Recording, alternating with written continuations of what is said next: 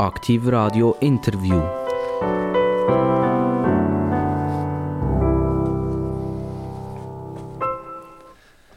Aktiv Radio, das Interview, wo Hand und Fuß hat. Und äh, ich glaube, das darf man uns attestieren. Es ist unglaublich, wer an dem Mikrofon mir gegenüber alles schon gestanden ist. Und man kann sagen, man hat eine permanente Steigerung. Und heute dürfen wir ganz herzlich begrüßen wieder jemanden aus, aus dem Nationalrat. Einen, der nicht nur Nationalrat bleiben will, sondern wo so ein bisschen in die kleine Kammern überschillt, wo gern sogar noch würde Ständerat werden. Und in dem Wahljahr 2023 ist es ja eine ganz heiße Phase, die jetzt eingeläutet wird. Und es nimmt uns Wunder, was er uns heute sagen. Will. Er ist 1961 geboren, er stammt aus dem Kanton Bern, er ist einer der abtrünnigen SVPler, er ist äh, bei der BDP gesehen. Die ist ja aufgesogen worden durch die CVP, die mittlerweile die Mitte heisst. Äh, es nimmt mich wunder, ob er immer noch CVP schreibt ab und zu, wenn er muss unterschreiben oder, oder, oder BDP unterschreibt, oder ob er sich schon an die Mitte gewöhnt hat. Ich begrüße ganz, ganz recht herzlich der Lorenz Hess, Nationalrat vom Kanton Bern. Guten Morgen miteinander und merci für die Einladung.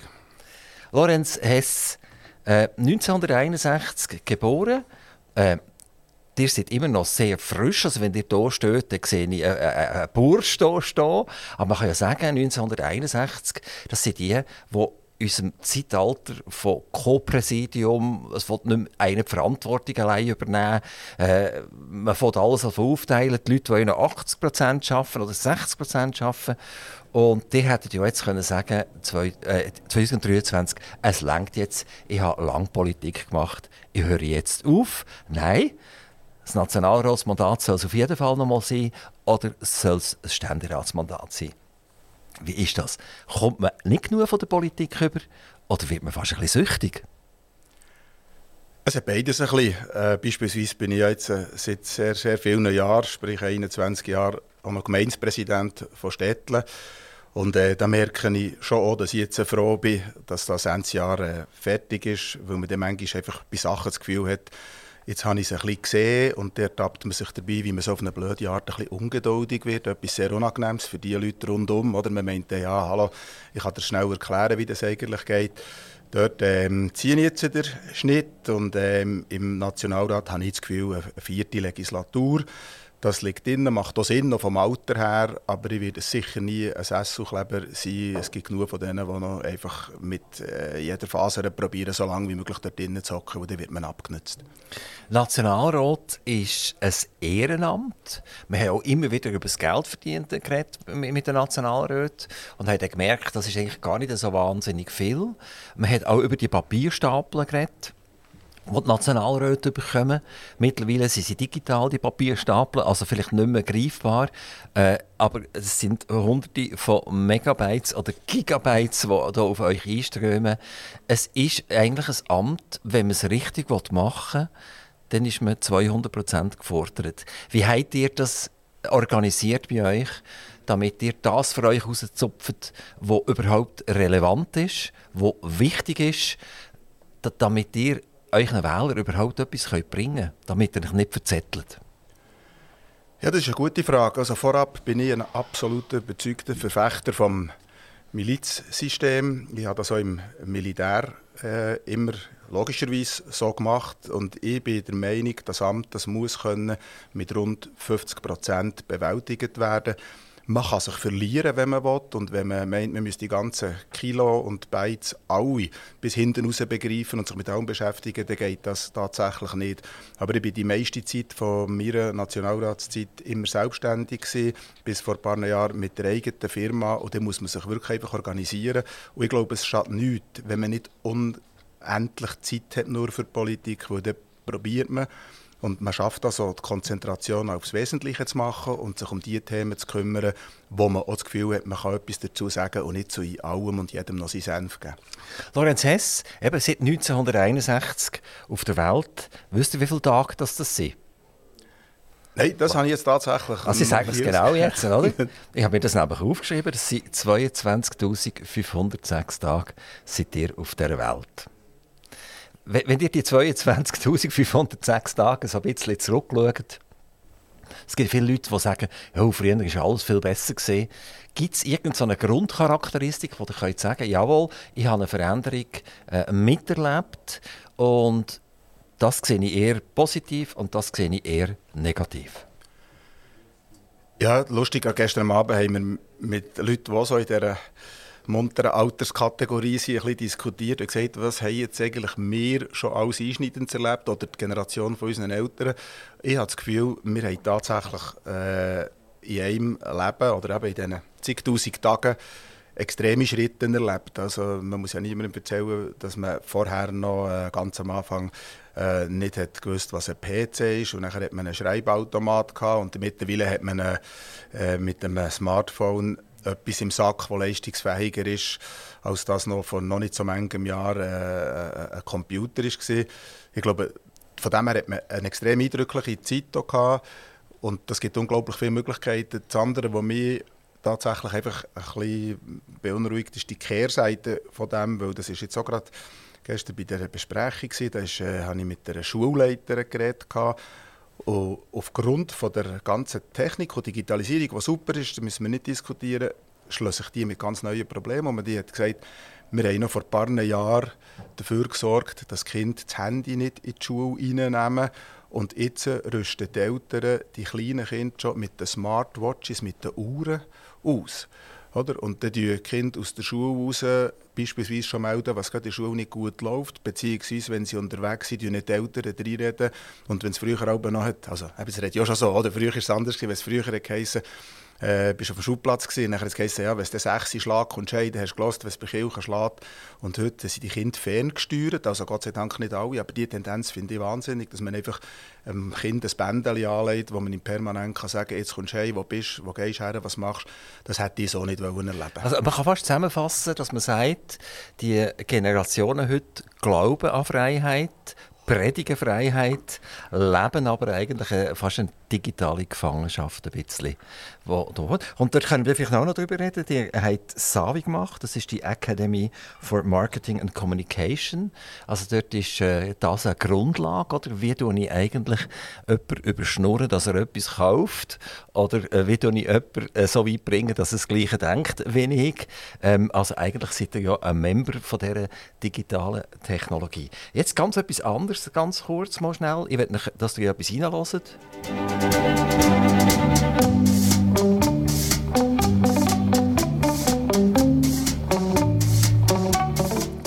Kommt euch das bekannt vor irgendwie?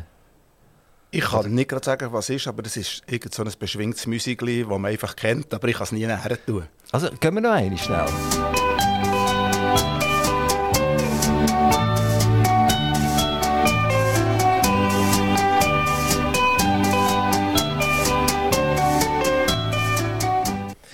Also es ist so, dass ihr es auch nicht müsst unbedingt kennen oder? Weil das ist der Nummer 1 Hit 1961, dann, wo ihr auf die Welt gekommen seid, ah, ist das Nummer 1 gesehen, der Charts. Also da haben eure Eltern dazu geklatscht und mitgesungen. Also das ist vielleicht sogar in der Klinik oder im Spital, wo ihr auf die Welt gekommen seid, haben Krankenschwester im Hintergrund irgendjemand den Song gelost. Das ist Wheels von Billy Wong ist das. Also vielleicht könnt ihr euch das merken, ihr könnt den Titel ja vielleicht mal ganz anhören, ist beschwingt und ganz cool. Wir gehen zurück zu euch. Ähm, die seit neun Jahren im Bernischen Grossen Rat. Gewesen. Es ist so eine, eine Karriere, die ich fast mit jedem vis mit jedem Nationalrat sehe. Äh, man geht mal in den Gemeinderat, man tut äh, dort irgendwelche Kommissionen mal führen. Dann hat man das Gefühl, äh, man ist eigentlich beschwingt unterwegs für ein bisschen mehr. Dann kommt der grosse Rot oder der Kantonsrat, wenn er bei anderen äh, Kantonen heisst. Und die Verweildauer ist auch interessant, oder? Die ist so sieben, neun, zehn Jahre sind die äh, Nationalräte in diesen grossen Räten gesessen, haben mitgemacht und sind dann in Nationalrat gewählt worden. Jetzt, wenn man das alles zusammenzählt, dann kommt man ja locker bei vielen auf 20, 25 Jahre Politik. Also, also kann man fast sagen, der Haupt, die Hauptzeit, wo man den Menschen geben kann, die hat man der Politik gegeben. Und ein gewisser, ein gewisser, gewisser Altruismus braucht das schon, oder? Ich meine, äh, ein Kantonsrat ist jetzt nicht der, der, der mit dem dicken Portemonnaie heimkommt. Der Nationalrat ist es auch nicht. Also irgendwie seid ihr schon ein bisschen getriebene Leute. Ja, das ist jetzt ein gutes Stichwort. Ähm, man ist ja so irgendwann plötzlich so ein bisschen Triebtäter oder hoffentlich vielleicht Überzeugungstäter. Also gerade wenn ich noch schnell an das Gemeindepräsidium jetzt, äh, zurückkomme, auf das zurückkomme, was ich vorhin gesagt habe.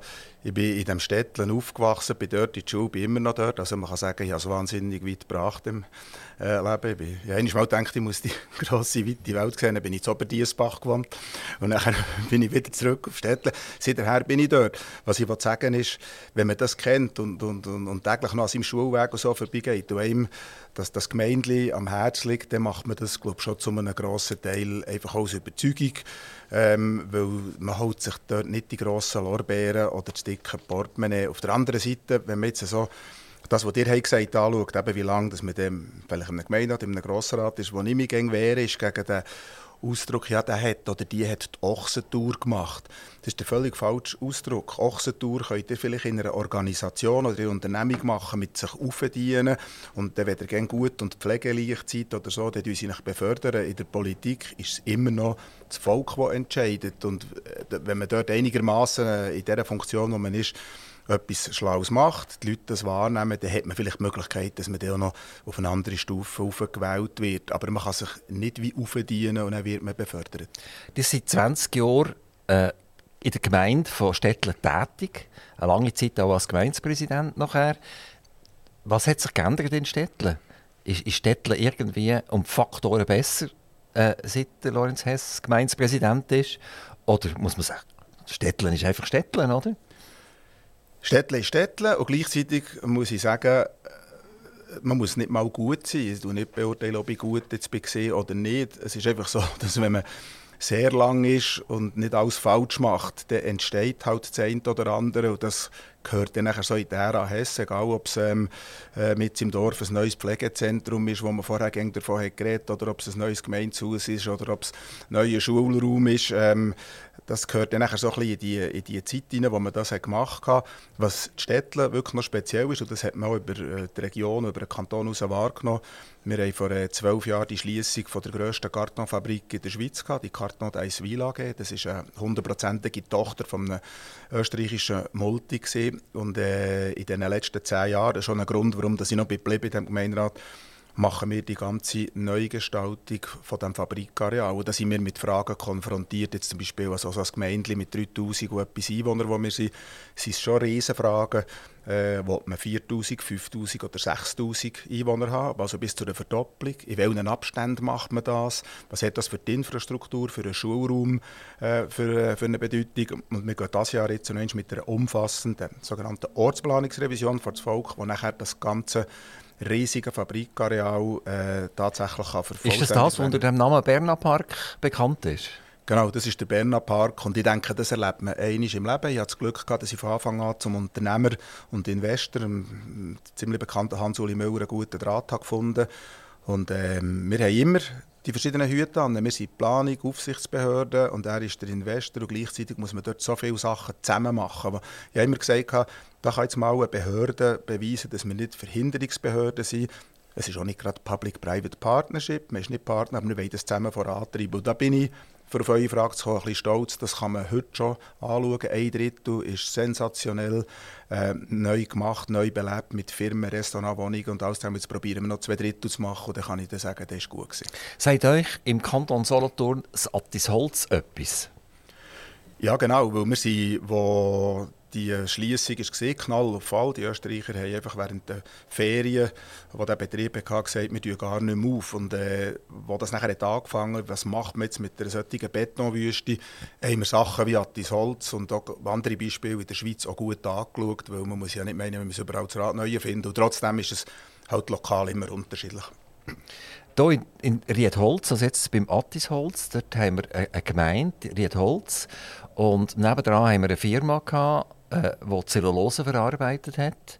Und die ist auch geschlossen worden. Und die Gemeinde Riedholz hat jetzt dem äh, Phasenplan zugestimmt. Die ersten Bauereien sind am Laufen. Und die Gemeinde wird sich tatsächlich verdoppeln. Und äh, es wäre ja vielleicht noch interessant, wenn solche Fälle miteinander würden zusammenarbeiten würden. Also das, das gibt es ein paar Orte in der Schweiz, wo, wo äh, plötzlich eine Firma aufgehört hat und man nachher über Aachen hat. Es gibt weitere, auch im Papierbereich, oder? Die sind jetzt im Kartonbereich sind die geschädigt, oder? Da, der Kanton Solothurn, die sind auch Papier geschädigt. Äh, zum Beispiel die Papierfabrik Biberist, eine der grössten Papierfabriken von der Welt überhaupt, was mal gegeben hat.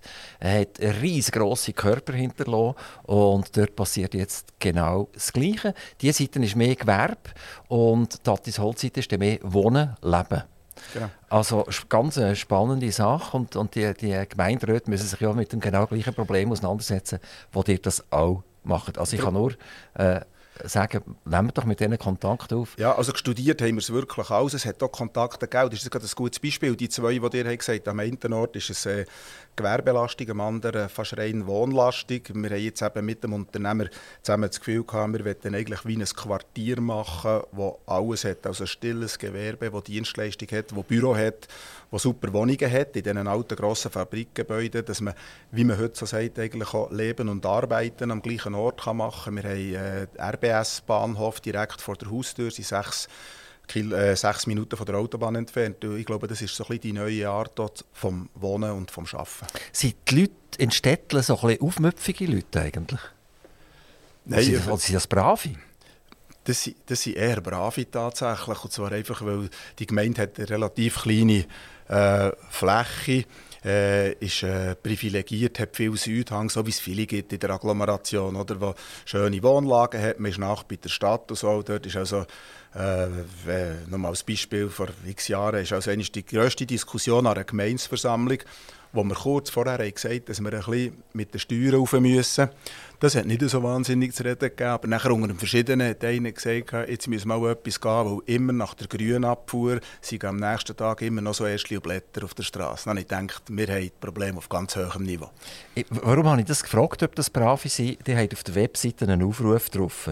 Und da steht, liebe Bürger, Aufruf zur Einhaltung Tempo 30.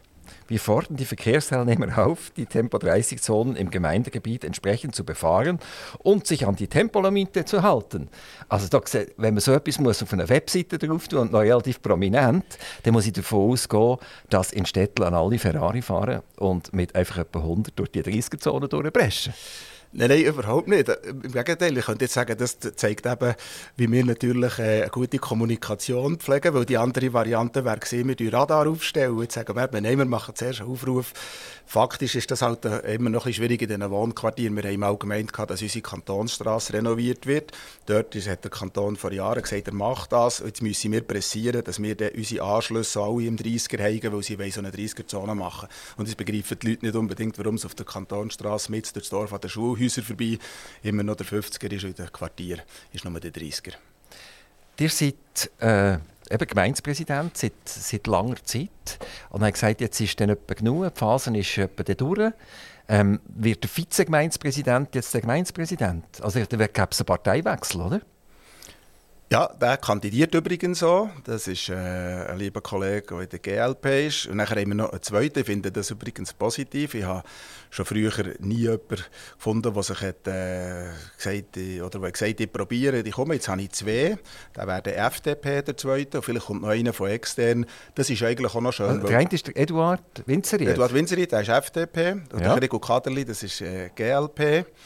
Äh, und die zwei die werden antreten. Möglicherweise kommt noch einer dazu. Und das denkt mir an sich auch noch schön, weil Land auf, Land ab hat man ja sonst das Problem, und kann es gerne wieder lesen und hören, dass man die Gemeinderäte gar nicht mehr besetzen kann oder vor allem auch, dass sie riesige Lampen haben. Und da sind wir auch verschont also, worden bis jetzt. 20 Jahre CVP oder BDP oder was auch immer, das ist genug. He? Jetzt gibt es mal eine neue, mit einer neuen Partei, die ja, Städtle ich, ja, ich, kann jetzt, ich kann jetzt eben selber, bevor das Volk muss sagen, 20 Jahre sind genug. Es ist nicht fast ein bisschen mehr als 20 Jahre? Also mal, das ist dann halt per Zufall schnell gegangen. Ich bin 2000 äh, mal in den Gemeinderat. Im 2001 tritt der Präsident zurück und haben mich alle gefragt, ob du das, würdest das nicht machen würdest. habe ich gesagt, ja gut, äh, ich bin erst ein Jahr im Rat, aber ich mache das. Und dann haben sie mich im 2002 noch auf Grossratsliste da. ist dann alles ein bisschen schnell gegangen, aber das hat zur Folge, dass es jetzt tatsächlich 21 bzw. 22 Jahre sind, Sicher auch bedingt durch das Monsterprojekt Bernapark, eben Umnutzung Fabrikareal. Das ist das grösste vergleichbare Projekt im Kanton. Und dort habe ich das Gefühl, es sich gelohnt, ein bisschen dran zu bleiben. Eure Frau, die Anna Barbara, was meint sie eigentlich so zu der politischen Karriere von ihrem Mann? Der ist ja nie daheim. Entweder hockt er im Gemeinderat, äh, er ist in Bern im Nationalrat und jetzt muss er noch im ganzen Kanton umweibeln, damit er Ständerat wird. Ähm, wie, wie geht das? Das geht tatsächlich gut und ich bringe jetzt eben nicht den für mich abgedroschenen Spruch, der da heisst, ja, ich kann das nur machen, weil meine Frau mir den Rücken frei hat. Wir haben, glaube ich, äh, für unsere Generation eine relativ moderne äh, Rollenteilung und ich hatte das Glück gehabt, dass ich den grössten Teil von, meiner, von, meiner Arbeit, von meinem Arbeitsleben immer bei selbstständig, unternehmerisch selbstständig war und dann kann man auch sehr viel selber bestimmen. Und ich habe immer gesagt, ich werde nicht Berufspolitiker. Das ist für mich maximal 50 Prozent. Ich will ein Standbein im Berufsleben haben.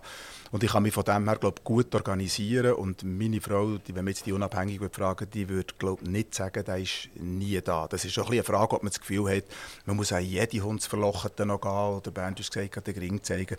Da muss man einfach dann mal ein bisschen sehen, was Sinn macht und was nicht. Ja, also dann, wenn ihr mal per Zufall daheim seid, dann schaut ihr raus und sagt, uh, das Wetter ist gut, der Rehbock ruft und dann nehmen wir die Waffen für und dann geht er auf die Jagd. Kommt die Familie mit? Äh, die Familie kommt insofern mit, als dass meine Frau auch Jägerin ist und das macht das natürlich ein bisschen einfacher, sonst wäre es so ein eine asoziale Freizeitpassion, wo man dann wirklich sagt, es dauert noch fort. Das macht wirklich viel aus. Wir haben ja äh, zwei Hunde, äh, die wir ausbilden und äh, dort macht sie die Hälfte davon. Das ist ein Glücksfall. Das ist, wie viele andere sagen, komm, für dass wir zusammen noch etwas machen, gehen wir jetzt golfen oder weiss nicht, wir, wir sind jetzt viel auf der Jagd. Aber das ist natürlich auch nicht so, dass man einfach zum Fenster raus schaut und gerade kann gehen. Wir haben schon einigermaßen wie im Kanton Solothurn noch geregelte Verhältnisse, wenn dass man was darf machen Jagd. Wie es 2022 gesehen? Das letzte Jahr in diesem Fall? Haben ihr mal etwas geschossen, etwas Gutes? Hat es mal einen guten Mittag gegeben? Ja, ja, äh, mehrfach. Und zwar äh, ist noch interessant, oder, mit dem äh, absolut extremen Sommer, wo die Vegetation im anderen Rhythmus war, wo trocken war, war es eher ein zähes Jagdjahr, also der Herbst vor allem. Aber ähm, ja, unter dem Strich, ich sage, meine, wenn man im Herbst in diesen Wäldern draußen unterwegs sein mit der Hundschaft und so, ist das schon sowieso das höchste der Gefühle. Und hier und da hat man halt vielleicht noch Erfolg. Und wir haben immer noch so viel Erfolg, dass wir das ganze Jahr ein bisschen wild essen können und nicht nur im Herbst. Du hast mal sicher, dass das Bio ist. Das ist garantiert. Dort ist niemand rumspritzen oder hat keine Antibiotika für genommen. Das ist noch Bio. Ja, das kann man glaube wirklich sagen. Also bis, bis, bis, eine, bis eine Sekunde, bevor man halt den Finger krumm macht, ist das ein glückliches Biotier, das da draußen steht. Und von dem her könnte man sogar sagen, sogar sehr im Trend. Was ich sehe, ich bin ab und zu in Wengen im Berner Oberland und ich sehe, dass die Gemse immer wieder tiefer oben runterkommen. Das ist unglaublich. Also wir, wir haben äh, bei uns in der Region früher die Gemse nicht so gesehen und jetzt sehen wir sie fast tagtäglich und wir sehen sie nicht nur im Sommer oder im Winter, sondern wir sehen sie eigentlich immer. Wir haben auch extrem viel Reh. Wir haben dort bei uns ein Weierli vorne dran und äh, das dient äh, der Reh als Tränke. Die kommen sehr gerne dorthin. Es ist wunderschön zum Beobachten. Aber ich würde jetzt mal behaupten, wir haben eine Zunahme von diesen Tieren um unser Haus herum. Ist das eine Beobachtung, die man generell machen kann? Oder ist das irgendwie spezifisch jetzt gerade für die Gegend? Ja, das ist jetzt gerade ein äh, ziemlich spezifisches Phänomen, weil generell ist der Gamesbestand, äh, zumindest was das Berner Oberland, und das ist ein riesiges Gamesgebiet, anbetrifft, am Sinken. Und wir haben jetzt so zuerst mal im Kanton Bern die Tendenz, dass auch der Rehbestand ein bisschen sinkt. Äh, das sind verschiedene Einflüsse, klimatische Einflüsse, nachher die Störungen Tag und Nacht, äh, Winterwandern, Speedflyern, plus vor allem der Luchs. Wir haben mittlerweile im Kanton Bern eine Luchsdichte, wo in gewissen Gebieten einfach massiv der Bestand äh, reduziert. Und wenn ihr jetzt sagt, dass ihr sich fast ein bisschen um Zusum habt, verwundert mich das nicht, weil ähm, das ist auch ein bisschen, äh, eine Veränderung. Sie aus ihren klassischen Einstandsgebiet, wo man sagt, Baumgrenze und so weiter, gehen sie raus. Dort ist das gefährlichste Angriffsgebiet für einen Luchs und sind eher sicherer, wenn sie quasi um die Ortschaften herum sind oder wenn sie eben höher oder tiefer sich, äh, sich aufhalten. Die haben noch drei Töchter, Herr Hess. Also die sind in einem, in einem Mädchenhaus daheim. Ähm, ist, das, ist das ein bisschen schwierig? Kommen wir doch ein bisschen unter eine Pantoffel ein bisschen? Ja, ich bin eigentlich quasi oder, heute sagen, der Quotenmann daheim. Jetzt kann man sagen, meine beiden Hunde sind Rüden, also sind wir schon drei, aber es sind immer noch vier Frauen vis-à-vis. -vis. Also das sind drei, die bellen und, und, und vier, die nicht bellen, oder wie? ja, genau, aber es ist ja wie im richtigen Leben, die, die bellen, haben nicht immer Erfolg. Nein, ich bin so eine Mischung zwischen Quotenmann und Hahn im Korb und äh, muss sagen, das ist noch interessant, ich habe wirklich nie, ich weiß, wo meine die ersten Töchter sind Zwillinge, sind auf die Welt gekommen, ähm, haben die Leute gesagt, ja, gell, hoffentlich dann ein Gil und ein Modi. Habe ich gesagt, nein, wir schauen, was kommt. Und nachher, wo die, wo die generalstabsmässig geplante Nachzüglerin nach sieben Jahren ist auf die Welt gekommen, haben die Freunde gesagt, jetzt hoffentlich noch ein Gil. Und ich muss sagen, es spielt sowas von keine Rolle. Ich bin, heute so weit in diesem Frauenhaushalt mit meinen Töchtern, dass ich sage, ich habe es extrem entspannt, weil ich bin nicht sicher, ob wenn ich einen Bub oder zwei hätte, ob ich nicht dort ein bisschen Sachen projizieren würde, die ich würde erwarten dass sie es machen. Oder? Also im Militär bitte noch weitermachen oder vielleicht das oder jenes. Dort hat man als Vater ein völlig entspanntes Verhältnis, äh, was die Töchter machen. Und ich habe viele Beispiele erlebt, wo Väter probieren, ihre Gielen zu pushen. Entweder sollen sie shooten, Tennis spielen oder zu den Kadetten oder ich weiß nicht was. Also da bin ich entspannt. Aber er hat nicht gesagt, die Töchter der Schwiegersohn, der heimbringt, der muss A. Oberst sein, er muss B. Äh, Schiedsrichter sein im Schutten, er muss äh, mindestens drei Jahre im Ausland durch die Wüste durchlaufen sein, etc. Gibt es Bedingungen an die Schwiegersöhne? Also, was ich erwarte, und da haben wir bis jetzt ein bisschen Glück gehabt, äh, dass die ähm, wie soll ich sagen, äh, sich einigermaßen benehmen. Ich sage jetzt mal so. Also, wenn ich jetzt einen bei uns im Haus würde begegnen würde, der nicht mal mehr grüßt oder ich weiss, der Kuckuck was macht und so, hätte ich ein, ein Problem. Aber dass die die irgendwie herauslesen was weiß ich, Akademiker, nicht Akademiker oder Militär oder so, ich glaube, das geht ganz in die falsche Richtung. Aber äh, gibt es schon Schwiegersöhne oder, so, oder sind die noch am Bachen im Moment? Ja, das sind die temporären, oder? Ah, okay. ja, die, die einfach zwischen noch dabei sind und kommen. Also, also, also, sie kommen und sie gehen auch wieder und so weiter. Also es gibt öfters mal was Neues. Ja, also es ist nicht so, dass sie sich wechseln wie die Hemmli, sondern sie sind, sie sind ziemlich kon äh, äh, konstant und, und, das ist schon noch schön. Da lernt man natürlich auch dort äh, Typen kennen, die man sonst nicht lernen kennen und das wiederum, denke ich, noch gut, für auch ein bisschen äh, mitzubekommen, was bei den Jungen so geht. Weil bei den eigenen Kindern ist es ein bisschen speziell, aber wenn nachher Junge von dieser Generation ins Haus hineinkommen, denke ich mir das höchst interessant. Ich schaue dass wir die Jungen sind, ähm, äh, nicht, dass ich sie zum Alkohol muss, äh, will, äh, verführen aber sagen, komm, wir nehmen noch ein Bier und nur mal ein bisschen unter uns. Dann lernen sie auch ein bisschen näher kennen. Die sind im Militär bis zum Oberst gegangen. Ähm, wir haben immer wieder über die Zeit geredet. Oder? Er, geht jagen, er, er jagt in der Politik umeinander und jetzt jagt er noch in der Armee umeinander. Auch das braucht ja relativ viel Zeit. Das, es ist eine Karriere, die man macht. Man macht verschiedene Schulen, äh, man wird befördert, äh, tut das wieder abverdienen jedes Mal und ist zuletzt Oberst. Seid ihr denn, hat er ein eigenes Regiment geführt oder, oder seid ihr ein, ein preisgünstiger Oberst gewesen? Nein, ich habe noch äh, das Infanteriebataillon noch geführt und nachdem ich Oberst wurde, hat man das Regiment abgeschafft, oder? ist die Brigadisierung äh, gekommen und ich habe nachher noch äh, äh, etwas wie einen Regimentsstab, den kantonalen Verbindungsstab geführt. Das ist wie ein Regimentsstab, aber eigentlich ohne Regiment, der für Katastrophen und, äh, und Hochwassereinsätze äh, im Einsatz war. Und gesamthaft muss ich sagen, ihr habt recht, das ist eine grosse Zeit. Das ist natürlich auch eine Zeit, die eher in den jüngeren Jahren passiert, mit diesen langen Schulen. Darum bin ich zum Beispiel auch erst mit, äh, mit, äh, mit über, über 30 äh, oder eigentlich fast eher gegen 40 überhaupt in die Politik eingestiegen, weil ich gesagt man muss nicht alles parallel machen. Das war für mich immer klar. Gewesen. Wisst ihr, wie viele von diesen 22.506 Tagen, die ihr auf der Erde seid, am Militär gegolten hat? Ja, die berühmte äh, Zahl der Diensttage im guten alten Dienstbüchlein, ich glaube, wenn man es irgendwie zusammenzählt, ist es auch etwa anderthalb Jahre. Also doch eine, eine rechte Menge. Hm? Genau. Ähm, wir haben in der Zeitung können lesen, dass der Tobias Straumann sagt, die Zuwanderung ist jetzt genug. es langt jetzt, oder? Also im 2022, das wissen wir jetzt, im 2023 sind 80'000 Leute in die Schweiz gekommen, die zur ständigen Wohnbevölkerung gehören. Wir reden zwischen 150 und 250'000, die Zahlen sind noch nicht ganz bekannt, mit, mit den S-Leuten aus der Ukraine, mit den effektiven Flüchtlingen und der Zuwanderung. Aber 80'000 haben die ständige Wohnbevölkerung. Und er sagt jetzt in seiner Thesen, äh, wenn das so weitergeht, dann haben die Schweizer A keine Wohnungen mehr und B werden die Arbeitsplätze primär beim Staat sein. Das hat jetzt mit der Zuwanderung, das ist interessant, wenn er das analysiert, oder? Mit dem wahnsinnigen Wachstum, das der Staat hat, plus 3% fast jedes Jahr in der, in der, mit, mit, den Arbe Arbeitnehmenden beim, beim Staat etc. Ähm, seid ihr Politiker eigentlich noch auf der Seite vom Volk?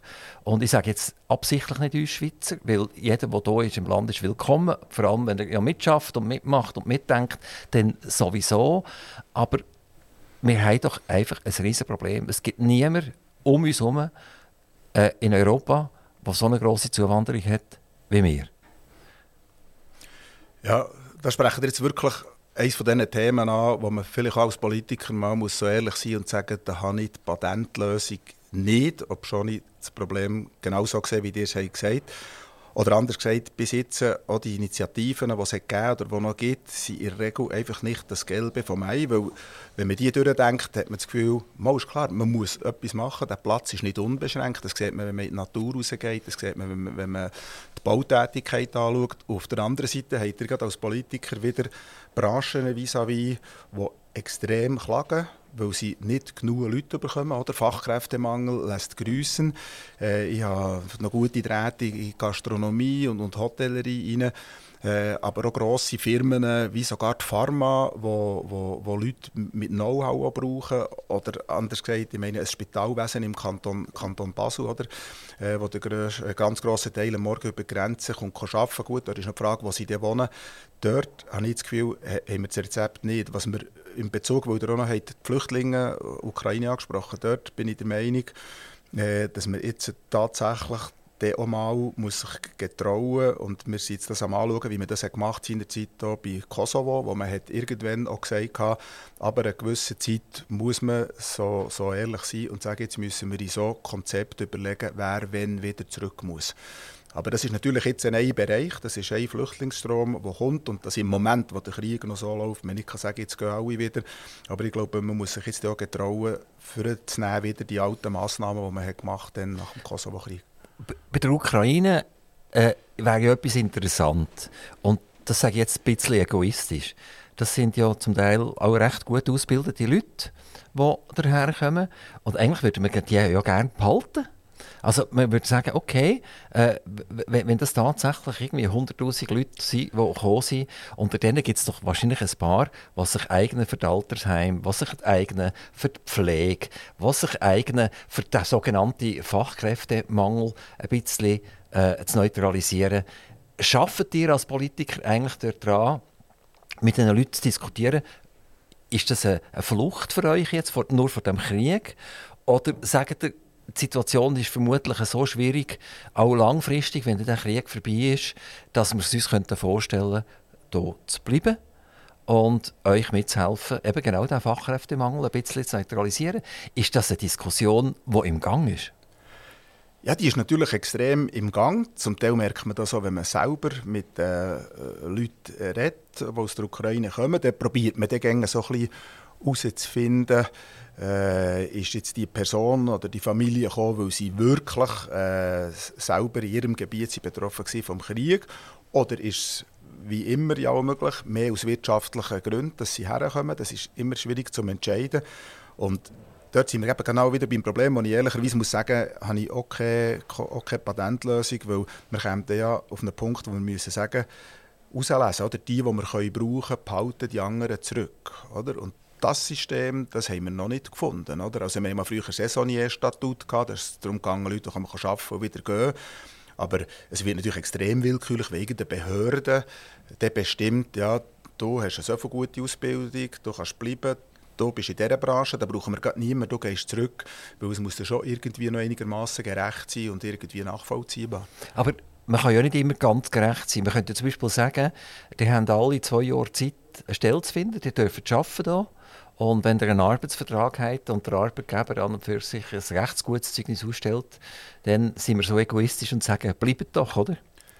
Ja, das sind solche Systeme, die im Moment ja tatsächlich auch diskutiert werden. Beispielsweise die Tatsache, dass gerade bei den Leuten, die ihr erwähnt habt, und die Branche, die ihr erwähnt habt, mit Pflege und, und uh, überhaupt paramedizinische Berufe, dort müssen wir natürlich auch äh, flexibler werden bezüglich dem, was wir anerkennen. Oder? Nicht äh, immer noch der Swiss Finish drauf tun und sagen, zuerst muss die Person noch, weiß nicht, was beispielsweise. Wenn jetzt jemand äh, äh, äh, einen Pflegejob hatte und sich sprachlich ausdrücken kann, muss man auch nicht noch zuerst warten, bis man noch Bestätigung hat, ob die Ausbildung genau zu unserer Ausbildung in der Schweiz passt. Und wenn man dann nachher sagt, solche, die es schaffen und eine Anstellung haben, damit auch für sich sorgen können, dann könnte das ein Kriterium sein. Position von der Schweiz zu Ukraine und Russland. Ich hatte das Vergnügen gehabt, mit der 2021-2022 Nationalratspräsidentin am Mikrofon zu reden, mit Irene Kählin. Und dort habe ich die Frage gestellt, Irene Kählin, Sie sind ins Flugzeug gegangen nach Polen und nachher mit dem, mit dem äh, Bus weitergefahren oder mit dem Zug äh, in die Ukraine, nach Kiew. Äh, ist das sinnvoll oder ist das nicht sinnvoll? Sollte die Nationalratspräsidentin tatsächlich so weit in die Außenpolitik eingreifen und das machen? Die zweite Frage war, ähm, wird der Krieg nicht einfach unnötig verlängert. Also das ist natürlich jetzt eine ganz eine extrem ketzerische und sie hat gesagt, das ist eine zynische Frage. Äh, ich habe mir das letzte eigentlich recht gegeben, aber eigentlich sterben in der Ukraine jeden Tag Leute, ganz viele Menschen. Völlig ungerechtfertigt, weil sie von den Russen äh, äh übermannt wurden. Und trotzdem ist das ein bisschen sarkastisch gesagt. Wir profitieren davon, wir liefern ihnen jetzt Waffen. Äh, es, es, geht darum, jetzt Panzer zu liefern. Letztendlich zahlt die Panzer irgendjemand. Oder? Deutschland sagt, ja, okay, jetzt ist eine grosse Gefahrenlage, wir tun unser Budget um 200 Milliarden das Loch auffräsen. Äh, unsere Bundeswehr ist gar nicht mehr da. Also eigentlich hat man fast so ein das Gefühl, dass sind ganz viele Leute und ganz viele Firmen um den Weg, die massiv profitieren.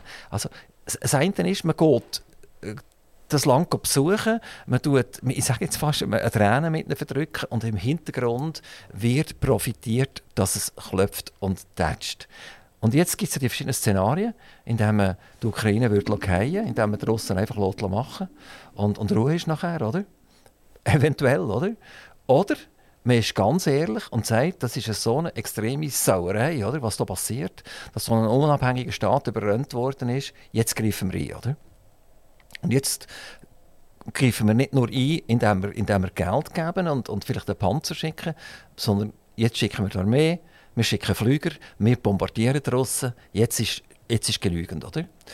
Aber irgendwie habe ich das Gefühl, Politik hat vor allem Angst, oder? Sie, sie hat in der Schweiz Angst, Waffen zu liefern. Sie sagt, wir sind neutral. Äh, die anderen liefern zwar Waffen, machen das aber halbherzig, indem sie sagen, ja, der Panzer da wird ja nicht von einem Deutschen gefahren, sondern es ist ein Ukrainer, der drinnen sitzt und der fährt, damit die Russen ja nicht für, über Deutschland äh, schlecht denken. Also, das ist eine verfahrene Situation, die sich nur so kracht. Warum ist Politik nicht in der Lage zu sagen, Modell 1 wird jetzt durchgeführt, peng. Ja, weil man dort tatsächlich genau eben schönes politisches Spektrum sieht, wo man halt von ganz rechter Seite die Neutralitätsauslegung haben in einer ganz extremen Form. Man darf schon fast nicht mal helfen und so weiter. Und auf der anderen Seite haben wir äh, die Extremposition, äh, die sagt, ja, Augen zu und durch und man muss alles machen und alles liefern. Ich bin persönlich der Meinung, dass erstens mal ähm, man sicher nicht aktiv von Schweiz aus Geld verdient an der Tatsache, dass Waffen rausgehen. Also beispielsweise die Panzer, die jetzt äh, diskutiert werden, die Leopard 2, das sind eingemottete Panzer. Es ist nicht so, dass wir eine Industrie haben und jetzt haben wir einen neuen Absatzmarkt und können die verkaufen. Wir, wir sind ja sogar so zurückhaltend, dass wir darüber diskutieren dürfen, Länder, die von uns etwas haben gekauft das weitergeben. Das denke ich schon noch nicht das Gleiche, als wie wenn man da Kriegsgewinnler spielen will. Also soweit äh, sehe ich das relativ unentspannt, dass man in, in, in dem Sinn hilft. Und das Zweite ist halt, dass man sagt, ein bisschen überspitzt gesagt, wo fährt die Verteidigung von unseren, von unseren Werten, und da ist eben auch die Neutralität, die Unabhängigkeit von, von Ländern, von unserem Land, von anderen, gehört dort dazu, wo fährt das an? Und im Moment ist die Grenze, wo unabhängige Staaten oder ein unabhängiger Staat bedroht wird, die ist jetzt einfach im, im Osten, verläuft bei der Ukraine durch. Und ich habe nie das Gefühl, darf man und muss man sagen, das, was wir machen können, ohne dass wir aktiv in Kampfhandlungen eingreifen oder geschweige würden Soldaten bringen, das müssen wir machen, weil quasi die Verteidigungsgrenze, wenn ich dem so sagen kann, sich verschoben hat und man nicht kann zuschauen kann, dass dort ein unabhängiger Staat, wie wir ihn selber auch gerne sind, äh, einfach überrollt wird mit den Folgen, die wir vorhin schon haben angetönt Also Flüchtlinge und so Wenn wir jetzt mal die Schweiz weglassen, Neutralität weglassen und jetzt redet nur noch der Lorenz Hess und ich stelle ihm folgende Frage. Oberst, jetzt muss er einen Entscheid treffen, der sagt, die Russen haben äh, äh, die Ukrainer angegriffen. Das ist nicht rechtens, das ist völkerrechtsverletzend. Das geht schon gar nicht. Jetzt steigen wir auf, die Deutschen, die Schweizer, die Schweden, die Finnen, die Amerikaner mit ihren Flugzeugen und drängen die Russen zurück. Ja oder nein? Oder ist das viel zu kurz gedacht? Weil dann sagt man nachher, dann holen die Russen die Atombomben führen und machen alles kaputt. Also für uns schon gar nicht möglich. Oder? Wir sind nicht äh, im entsprechenden Bündnis drin. Und das wäre wirklich eine Neutralitätsverletzung erster Güte. Oder? Wenn man sagt, äh, ein neutraler Staat der mischt sich nicht aktiv ein. Jetzt kann man schon sagen, ja, was ist denn mit Waffenliefern? Aber mischt sich nicht aktiv ein, geht nicht über seine Grenzen raus. Das sind für mich klare äh, Neutralitätsregeln. Die übrigens mal nicht hinter der Schweiz und der Neutralität verstecken. Meine Frage war an Lorenz ah. Hess, gewesen, oder? Ah, ich meinte, also, fragen, ob, ob die Schweizer das also, mitmachen im Verbund nein, also, mit den also, anderen. Einfach, die, die wären Chef Europa. Ja, also, ja. Wir wären ein Land in ganz Europa überall ja. und jetzt hätten wir 20.000 ja, Flüger und würde sagen, so, jetzt längt es, oder? Russland, jetzt längt es.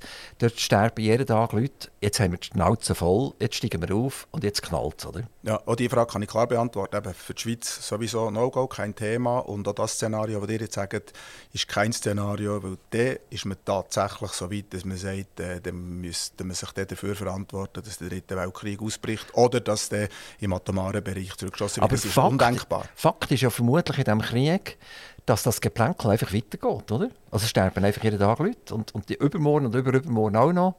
Und das wird gar nicht aufhören. Und dann kommen die Russen dort ein kleines Gebiet und dann kommen die Ukrainer wieder und dann kommen die Russen wieder etc. Und das findet ja nicht auf russischem Staatsgebiet statt. Wenn, man, wenn es nur auf russischem Staatsgebiet wird stattfinden, sagen, das sind ja selber die schuld, oder? Aber es findet auf ukrainischem Staatsgebiet statt. Also die, die wirklich kaputt gehen jetzt, oder? Das sind die Ukrainer. Und eigentlich ist das zynisch. Nicht meine Frage ist zynisch, sondern sondern die Situation, dass man eigentlich immer wieder ein Briquet ins Öffel rein tut und das Feuerchen am Laufen haltet und die Ukraine geht vor die Hunde. Die Frage ist, äh, die Ukraine vor die Hunde, wenn man die einfach zum absoluten Kriegsschauplatz unter internationaler Beteiligung macht. Da bin ich nicht so sicher, ob das der besser wäre. Und vor allem nochmal, was dort für eine Reaktion von Russland, die nachher einfach äh, Verzweiflungstäter der auch würde, würde machen, wäre auch, auch nicht zum Wohl von der Ukraine. Oder man muss wissen, man hat jetzt die Pläne gesehen, hat das Gefühl gehabt, dass der Putin gemeint, man sei zwei, drei Tage zu Kiew. Jetzt geht es mehr als hat, hat er das wirklich gemeint? Oder hat das die Schweizer Presse und die Bildzeitung in Deutschland gemeint? Ist nicht der Putin eigentlich genau dort, wo er will? In einer absoluten Zermürbungspolitik, Energiepreise, die explodieren. Auch wenn wir dem Söl nicht mehr abnehmen, dann kann Söl nicht mehr anders her verschieben. Auch immer noch, noch, noch extrem teuer. Also, äh, stimmt das tatsächlich, dass der Putin meint, er sei zwei, drei Tage durch? Da bin ich absolut überzeugt, weil ernsthaft probieren, einen solchen Ressourcenverschleiß zu machen und sich darauf einzustellen, jetzt wir ein Jahr, zwei oder drei äh, da weiterkriegen, das kann ich mir nicht vorstellen, weil man darf nicht unterschätzen, was das Russland, klar, ist riesengroß und so weiter, tatsächlich auch kostet und kostet auch, auch an Menschenleben. Und man hat einfach gesehen, und das hat mich jetzt so von militärischer Sicht äh, eigentlich sehr überrascht, ich bin noch militärisch gross geworden, wo der grosse Gegner eben ist Russland war, der hat Westen gegen Osten gehabt, und hat man gedacht, die Russen, das ist unglaublich, was die drauf haben. Und dann hat man gemerkt, dass die nicht einmal in der Logistik sind, in der Lage sind, bis an die Grenzen her genug nach Nachschub, genug Nachschub oder Waffen oder, oder, oder Kleider zu bringen. Äh, das hat schon sehr ein bisschen erstaunt. Darum habe ich das Gefühl, das macht man nicht freiwillig, dass alles ins Stocken hineingeraten. Aber der hat recht, äh, man sagt ja dem so schön Frozen Conflict und es kann sein, dass tatsächlich das ein solcher wird, aber ich glaube nicht, dass man den mit einem gebündelten Militärschlag auf dem Terrain der Ukraine beenden kann. Ich bin einfach der Meinung, die Politik hat in der Ukraine-Geschichte völlig versagt aktuell. Also, man hat zum Beispiel mal gesagt, jetzt wir die Russen kaputt machen, indem ihr Rubel nicht mehr wert ist, oder? Was ist passiert? Der Rubel ist gestiegen und, und ist wertvoll geworden. Indem er einfach gesagt hat, die Energie gibt es nur noch gegen Rubel. Und damit hat der Westen müssen bei der russischen Nationalbank Rubel holen weil sonst gar nicht mehr die Energie hergekommen und damit ist der Rubel noch stärker geworden. Es ist 180 Grad etwas anderes passiert, als, als, als wir erwartet haben. Und da muss man einfach sagen, das ist teuflisch, aber es ist relativ intelligent, was der Typ macht. Und äh, ich habe so das Gefühl, der Westen und damit auch die Schweizer Politik wird einfach an der Nase herumgeführt und ist immer, macht immer zwei, hat immer zwei am Rücken, permanent. Oder?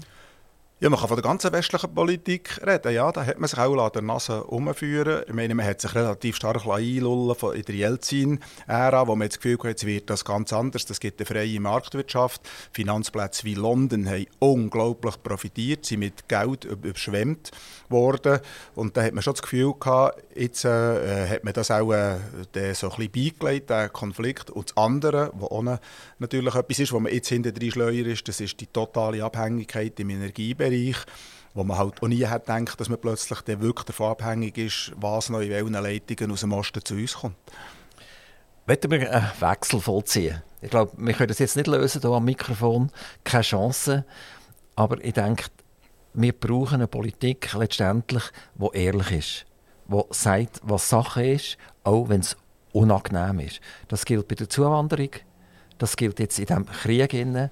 Und dort muss der Zynismus in den Fragen halt erlaubt sein, damit es ein bisschen wehtut und damit wir auch über das diskutieren, was wir echt, echt eigentlich sollten diskutieren. Ähm, jetzt gibt es noch viel etwas Interessanteres eigentlich jetzt für uns Bürger hier in der, in der Schweiz. Wir sind ja ab und zu mal krank. Und wenn wir krank sind, dann sind wir froh, dass wir eine Krankenkasse haben. Und die Krankenkasse ist ein, äh, ein Thema, das uns halt immer wieder beschäftigt und absolut blockt. Wenn ich jetzt zum Beispiel ein Schocke-Produzent wäre und ich würde die Schocke jedes Jahr zwischen 3 und 10 Prozent teurer machen, dann würde ein Schocke heute irgendwie 100 Franken kosten. Eine Tafel Schocke, das kostet sie aber nicht. Sie kostet immer noch äh, weit unter 4, 5 Franken. Vielleicht eine spezielle Lederachschocke, die kostet vielleicht ein bisschen mehr, aber sonst nicht. Also wenn man das würde vergleichen, der absolute Boom im Preiswesen, bei der Medizin. Und das, was wir sonst haben, Spaghetti, Schoki, whatever, das ist eine riesengroße Schere. Die sind Präsident vom Verwaltungsrat von der Visana. Die Visana hat über 800'000 Mitglieder. Ist sie als Mitglieder bei euch? Ich weiß es gar nicht. Wie sagt ihr? Versicherte. Versicherte. Ja. Ähm, ähm, was ist das für eine... Ist, ist sie eine Aktiengesellschaft? Visana oder mehrere Aktiengesellschaften? Mehrere Versicherungsgesellschaften, die mit den verschiedenen Produkten auf dem Markt sind. Ja. Genau, aber äh, ich glaube, es sind 830, äh, 850'000 ja. Leute, die bei euch versichert sind und die euch vertrauen, die aber auch in den letzten, sagen wir, 20 Jahren fast jedes Jahr ein Brief haben bekommen. Es wird teurer und wir erklären dir jetzt, warum. Mhm dann sagen wir, wir haben ja die beste Medizin von der Welt überhaupt, sowieso, oder? Und dann haben wir auch in diesen Diskussionen am Mikrofon sehr oft äh, beispielsweise den Kanton Solothurn genommen, der während der Corona-Zeit ganze 15 Betten hat im Intensivpflegebereich. Man hat immer geredet, oh, da ist 90 Prozent der Intensivpflegebetten sind zu.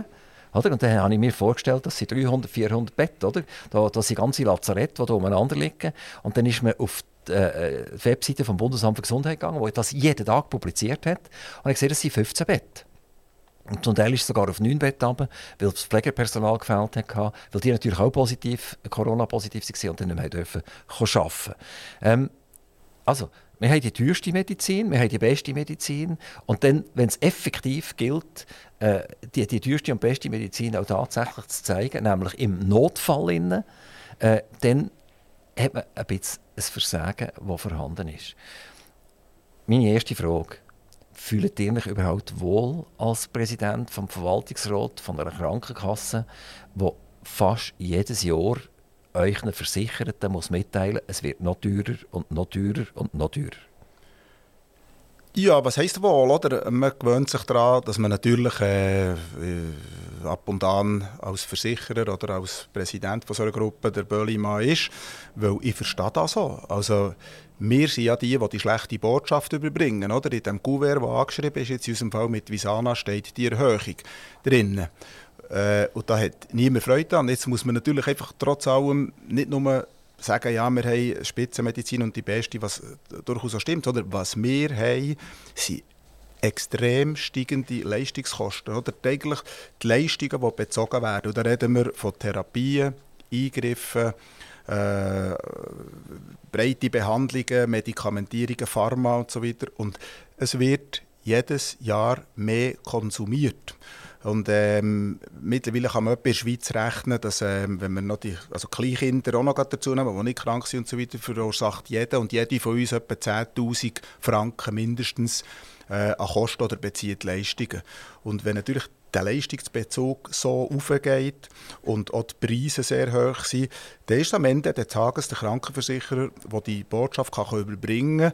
Nur muss man dort auch wissen, die Prämie, die dann wieder raufgeht, weil so grosser Leistungsbezug ist, die muss so sein, dass man darauf nicht, nicht, verdient. Also das muss man auch wieder wissen. Ein Krankenversicherer darf in der Grundversicherung, wo wir jetzt davor reden, der obligatorischen, in der OKP, da darf man nichts, darf man nicht, äh, darf man nicht mal Gewinn machen. Gewinn kann man machen im Zusatzversicherungsbereich oder in anderen Geschäftsbereichen.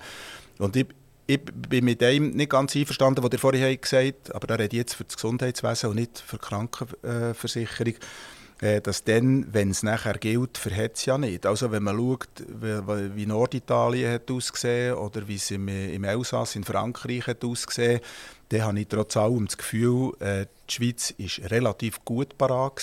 Und das zeigen übrigens jetzt Auswertungen von der Corona-Zeit, wo man Gesundheitsdaten nimmt, wo man die Wirtschaftszahlen nimmt. Wir sind einmal mehr als kleines, unspektakuläres Ländchen trotzdem weltweit bei den ersten drei, wenn man alles misst, was die Schäden waren. Und der von dem Bett, was ihr habt gesagt ja, ich, ich habe dann noch gestaunt, dass man, man stellt sich so viele Bett vor. Und dann hat es viele Vorstöße und Initiativen oder Forderungen gegeben nach mehr Bett, aber das ist nicht das Problem. Oder? Das ist nicht das Problem. Wir haben x-mal im Parlament darüber geredet, jetzt müssen wir auch endlich mehr Bett haben. Das Personal ist das Problem. Oder? Das Personal ist das Problem. Das Fachpersonal äh, im Intensiv-, im Pflegebereich. Dort können wir jetzt probieren, aber das geht im Moment, dass man aufgrund von Pflegeinitiativen äh, endlich die Massnahmen macht, oder? Mit, mit Besserstellung, mit, mit besserer Entlöhnung, mit Ausbildungshilfen. Aber das ist das Problem, sind die Leute nicht bett. Also wenn wir ja wirklich jetzt ganz schnell den Schlempen machen zur Zuwanderung wieder, wenn das stimmt, dass wir irgendwie eine, eine absolute Zuwanderung haben, die natürlich nur temporär ist, äh, im Moment im 2022 zwischen 200 und 250'000 Leute, also ganz viele mit dem Status S, nachher haben wir äh, sehr viele Leute, die Nachzügler sind, also Leute, die dürfen Familie nachziehen Und der kleinste Teil sind die effektiven Flüchtlinge. Das sind nur etwa 20, 25'000, die, die gesagt haben, mir geht es politisch schlecht, ich muss hier dürfen bleiben. Das, das ist nur, sagen wir, 10 bis 20 Prozent von der, von, der, von der ganzen Musik. Und die brauchen natürlich genau so wie dir und ich auch, auch medizinische Hilfe. Oder? Die brauchen der Doktor, die brauchen ihn vielleicht mal, die brauchen ihn auch. Also wenn wir, das, wenn wir die Zahl, wenn die stimmt, die 200 bis 250'000 Menschen, die sich da jetzt einfach mehr bewegen auf, auf, auf diesem Raum, die brauchen auch ganz viel, viel mehr Doktor. Und sie brauchen auch ganz viel mehr äh, Pflegepersonal, sie brauchen auch ganz viel mehr Operationssäle und, und, und, und. Wie, wie ist es das möglich, dass man, dass man von einem Notstand redet und nachher sind wir um, wachsen wir kurzfristig äh, temporär um so eine grosse Zahl an. Äh, das geht doch gar nicht auf, das ist ja gar nicht möglich. Jetzt sind wir eben genau wieder äh, bei der Situation, wo man genau die beiden Seiten hat, was nachher so schwierig macht. Weil noch vor einer halben Stunde haben wir davon geredet, dass im Rahmen von diesen äh, Flüchtlingen, die jetzt hier reinkommen, doch viele darunter wären, wo man eben gerade beispielsweise im Pflegebereich auch könnte einsetzen könnte. Und da ist man genau wieder dort am Punkt, wo man sagt, wo macht man quasi wie eine Triage an der Grenze und sagen, eben, du kannst kommen, du, die können wir hier einsetzen, namentlich jetzt eben im Gesundheitsbereich, wo wir es brauchen. Äh, dir zwei oder dir Familie können wir nicht so brauchen, die belastet nur die Krankenkasse oder äh, das Gesundheitswesen. Das ist extrem schwierig. Ich bin überzeugt davon, dass wenn man es gut macht, haben wir vorhin darüber geredet, dass man Fach Kräfte findet, die müssen wir unkompliziert können anstellen und ich bin auch überzeugt, genau wegen dem Problem von der zunehmenden Kosten, dass wir uns müssen getrauen, über kurz oder lang darüber zu reden, wer muss wenn wieder zurück. Kann man im Krankenwesen nicht so eine Schnellbleiche machen? Geht das nicht? Ist schon klar. Es kann nicht jemand Verantwortung im Krankenwesen übernehmen, der nicht ausgebildet ist. Aber könnte man jetzt gerade bei, bei den Leuten aus der Ukraine, die zum Teil wirklich eigentlich eine gute Grundausbildung mitbringen und auch so ein das Gedankengut ähnlich ist, wie, wie das wir halt im Moment hier noch haben, ähm, könnte man die nicht in eine Schnellbleiche rein tun und, und einfach als unterstützende Hilfe in die Spitäler tun? Eben, das meine ich, oder? Wir müssen dort halt vielleicht vom grossen Schweizer Standard ein bisschen runterkommen und äh, nicht zuerst, äh, weiss nicht wie viel nachweisen und Papier verlangen, sondern wenn jemand sagt, ich bin in dieser Branche gewesen, ich hatte diesen Job gehabt, dass er leichter kann einsteigen kann. Das Problem ist äh, offenbar, so was ich höre, häufig eher im sprachlichen Bereich, also die Schnellbleiche sollte vielleicht nicht nur, in Anführungszeichen, äh, das Gesundheitswesen oder die die Tätigkeit anbelangen, sondern es müsste auch noch mit, dem, mit der sprachlichen Ausbildung verbunden sein. Ich, ich werde noch ganz kurz auf ein neues Modell, das ihr in Angriff genommen habt, zu sprechen kommen. Die Visana hat sich im Jura beteiligt bei, bei den Spitälern. Es ist, ist ein Modell von der Swiss Medical Network. Die Visana ist dabei und der Kanton Bern ist dabei. Ähm, ist, ist das so wie ein Laborplatz, den ihr dort oben anschaut, wie, wie das geht? Und wollt die Leute so ein bisschen zur klassischen Medizin ausnehmen, also zur klassischen Krankenkasse ausnehmen? Die wollen eine Art Club äh, auf, aufzeigen. Ähm, was ist das ganz genau? Also ich bin nicht ganz rausgekommen, ich habe versucht, die Pressemeldungen zu verstehen. Ich habe es nicht ganz äh, können nachvollziehen, was das eigentlich ist. Ich probiere es äh, verständlich zu erklären. Wir reden dort von einem integrierten Versorgungsnetz. Das heißt, in einem Netz sind Grundversorger, Spitäler, Spezialisten, äh, alle zusammengeschlossen, arbeiten zusammen.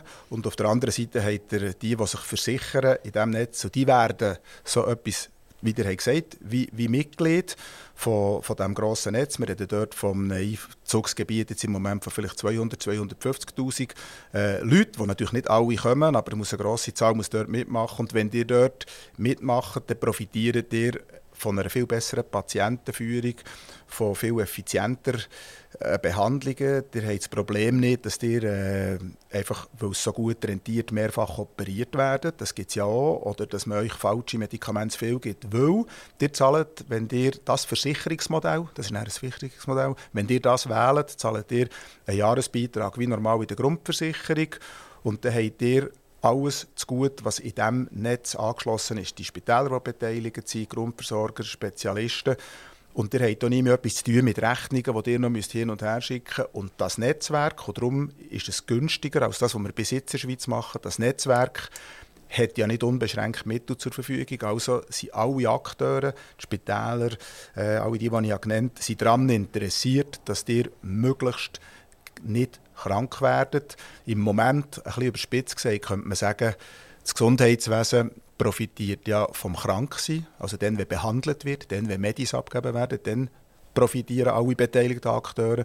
Und das Netzwerk kann nur funktionieren mit dem Geld, das es zur Verfügung hat, wenn sie dafür sorgen, dass man euch so früh wie möglich erkennt, richtig behandelt, nicht zu viel behandelt. Das ist die Idee und wir haben es nicht selber erfunden. Es gibt es in Amerika und in Spanien bereits.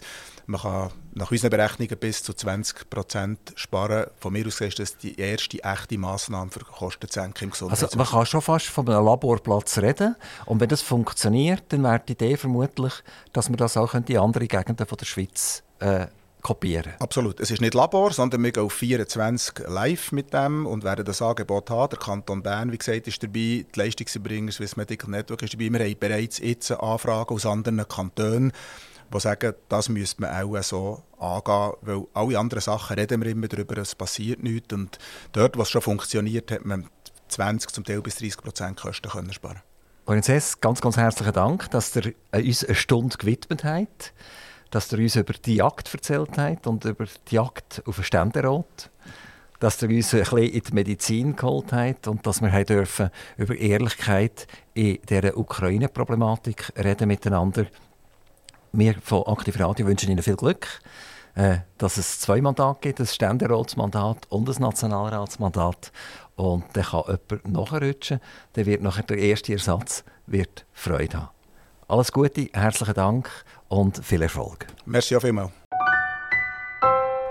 Aktiv Radio Interview.